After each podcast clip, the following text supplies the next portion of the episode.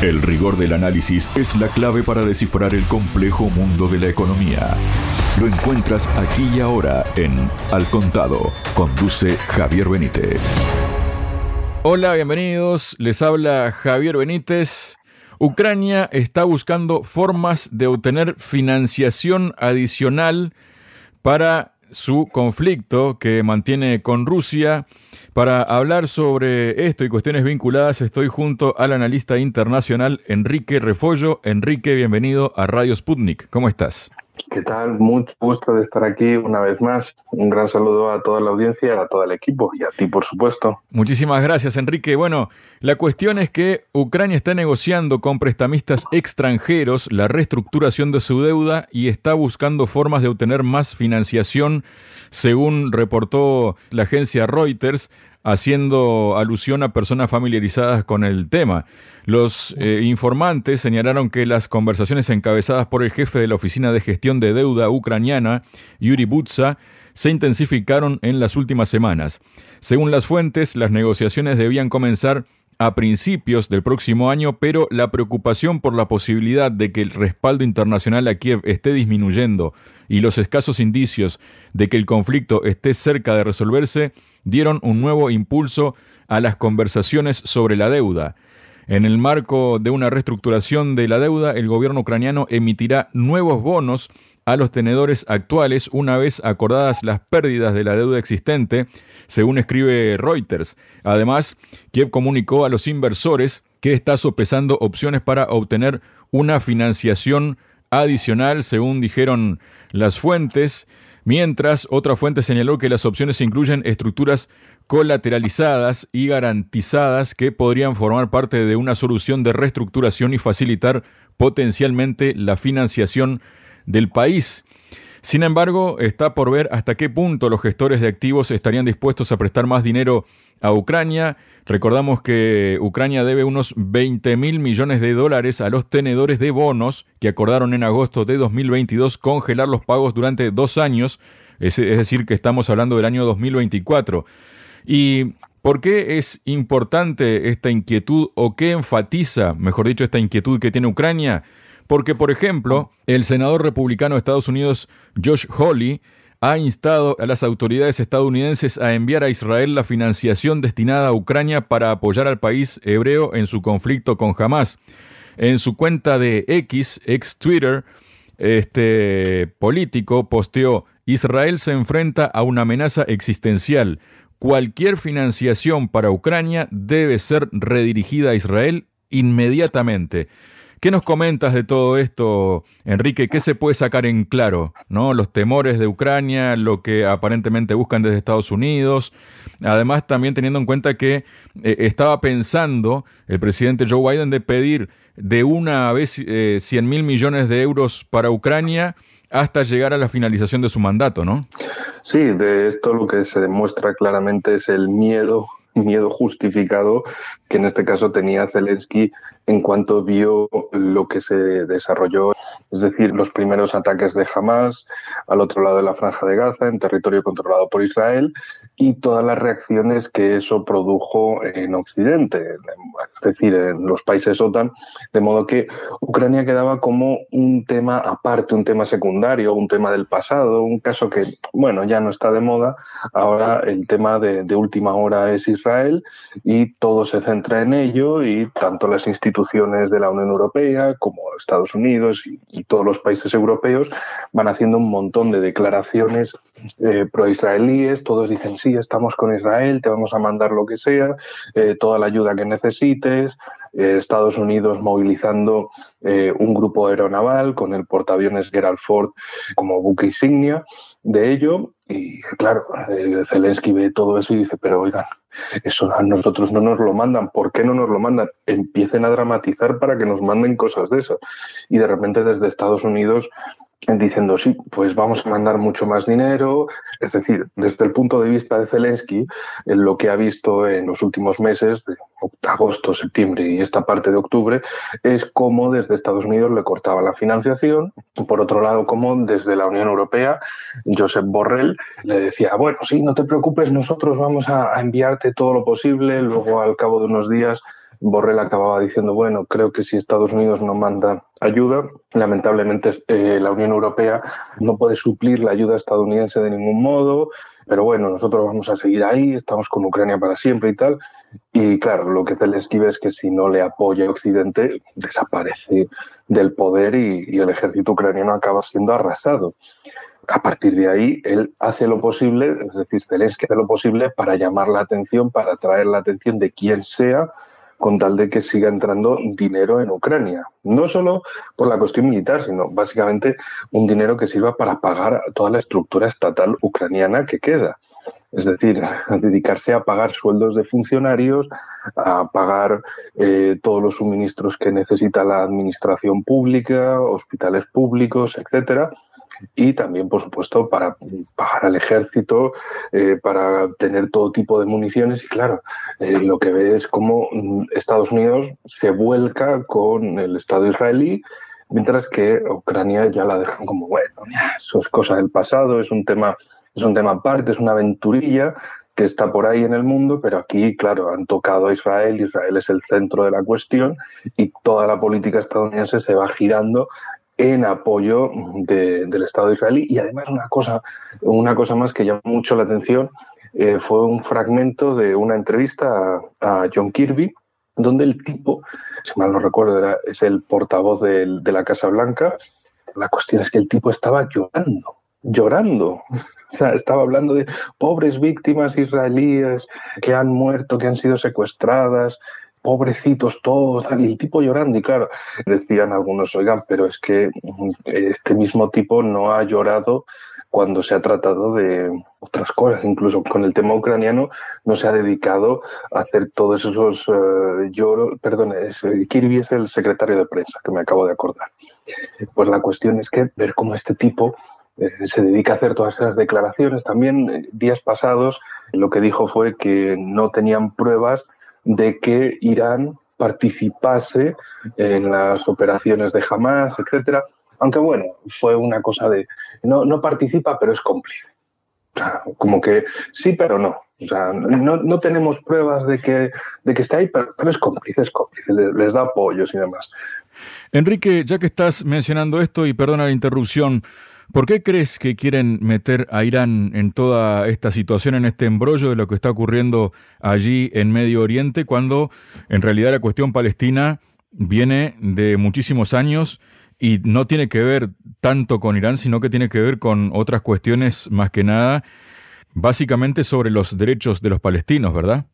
¿Por qué quieren meter a Irán en todo esto? Porque desde luego es la política israelí de intentar acabar con todos los países vecinos para ser ellos eh, los enanos más grandes de Oriente Medio. Por la cuestión económica, lo que más destaca en definitiva es ver cómo efectivamente había dinero, en la Casa Blanca tenían mucho dinero, pero que no, no, era que les faltase esa capacidad económica, sino que ya estaban un poquito cansados de invertir en Ucrania a cambio de nada mientras que si se trata de una cuestión central en su política, como es el Estado de Israel, ahí tienen de todo. Ahí tienen hasta para mandar un grupo aeronaval directamente a las costas israelíes. También hay que tenerlo en cuenta las reacciones que esto ha producido y que muchos han dicho, oigan, eh, efectivamente la guerra de Yom Kippur empezó el 6 de octubre del 73, es decir, prácticamente 50 años después empezó este asalto de Hamas desde la franja de Gaza y una cosa muy importante, hace 50 años lo que sucedió también fue la primera crisis del petróleo, porque los países árabes, productores de petróleo, eh, dijeron, bueno, pues si Occidente apoya a Israel en todo esto, vamos a ver qué pasa cuando, cuando nosotros les demos con el petróleo en las narices. Y ahora, claro, aparece que si Qatar, que si Arabia Saudí, eh, que si Egipto, que si Irán, que si Turquía incluso están todos opuestos al Estado de Israel, a las acciones criminales contra la población gazatí, etcétera. Y bueno, esto nos recuerda desde luego a un escenario similar por esta parte al del 73, al de la crisis del petróleo. Entonces podríamos esperar que hubiera efectivamente una nueva crisis del petróleo 50 años después con todo lo que eso significaría de impacto económico en países occidentales que no tienen en general producción de petróleo. Bueno, en el caso europeo no es así. En el caso de Estados Unidos le da lo mismo porque están entre los principales productores de petróleo del mundo. Si mal no recuerdo, además el primero debido a la práctica del fracking o fractura hidráulica, es decir, que Estados Unidos puede bastarse por sí misma, pero Europa no. Europa no tiene una producción de petróleo como para abastecerse por sí sola.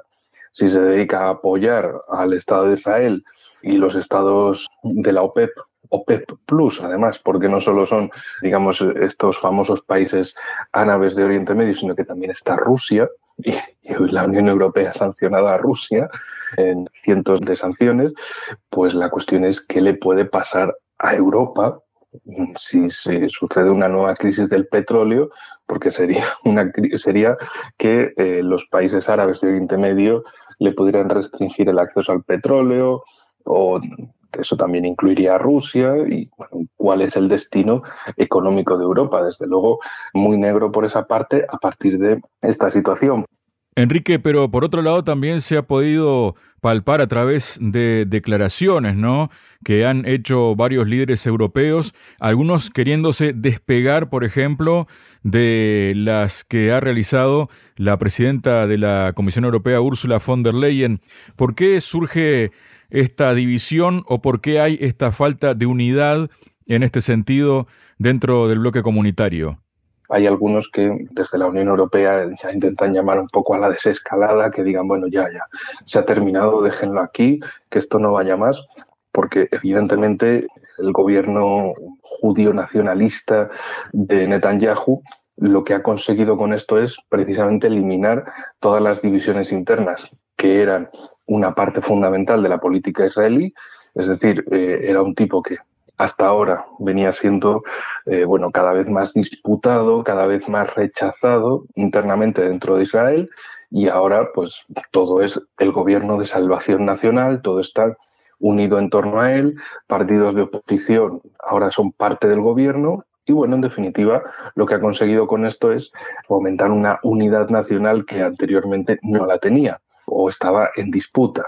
Pero claro, eh, ¿a costa de qué? De hacer declaraciones que le van a granjear la hostilidad más absoluta de países que por otro lado eran neutrales o, países que eran hostiles ahora son mucho más hostiles por declaraciones del tipo eh, vamos a arrasar la franja de Gaza, vamos a eliminar a todos sus pobladores o que se vayan todos a Egipto, eh, vamos a echarlos a todos, etcétera.